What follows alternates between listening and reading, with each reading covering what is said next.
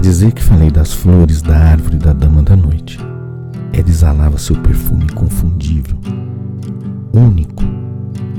Era exagerado de bom. A memória afetiva se iguala.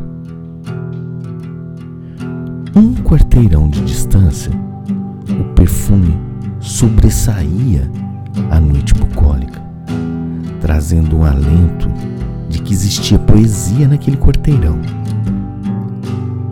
Perfume suave refrescava a noite quente. A pouca brisa levava a fragrância que enfeitiçava nossas mentes.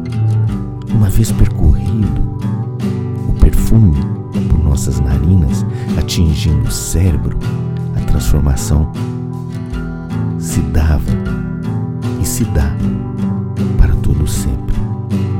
Um ritual sagrado de cores e aromas nunca mais subtraído de nossas mentes.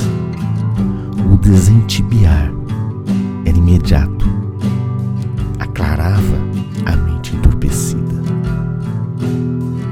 O verde de suas folhas, o branco de suas flores em cachos, encaixava-se perfeitamente ali naquela calçada, na entrada de minha casa, e se encaixou em meu coração e mente. Todas as outras flores se sentiam tranquilas e guardavam o perfume para o dia seguinte. Sabia que a tarefa de perfumar todo o quarteirão a dama da noite cumpria com facilidade. Nenhuma outra dama da noite ficou em minhas lembranças como essa foi e é real. Quem dera as minhas noites fossem povoadas pelo perfume da dama da noite. Minha respiração já vai fraca. O imaginário hoje é o que entorpece. O desentibiar já não se faz mais presente.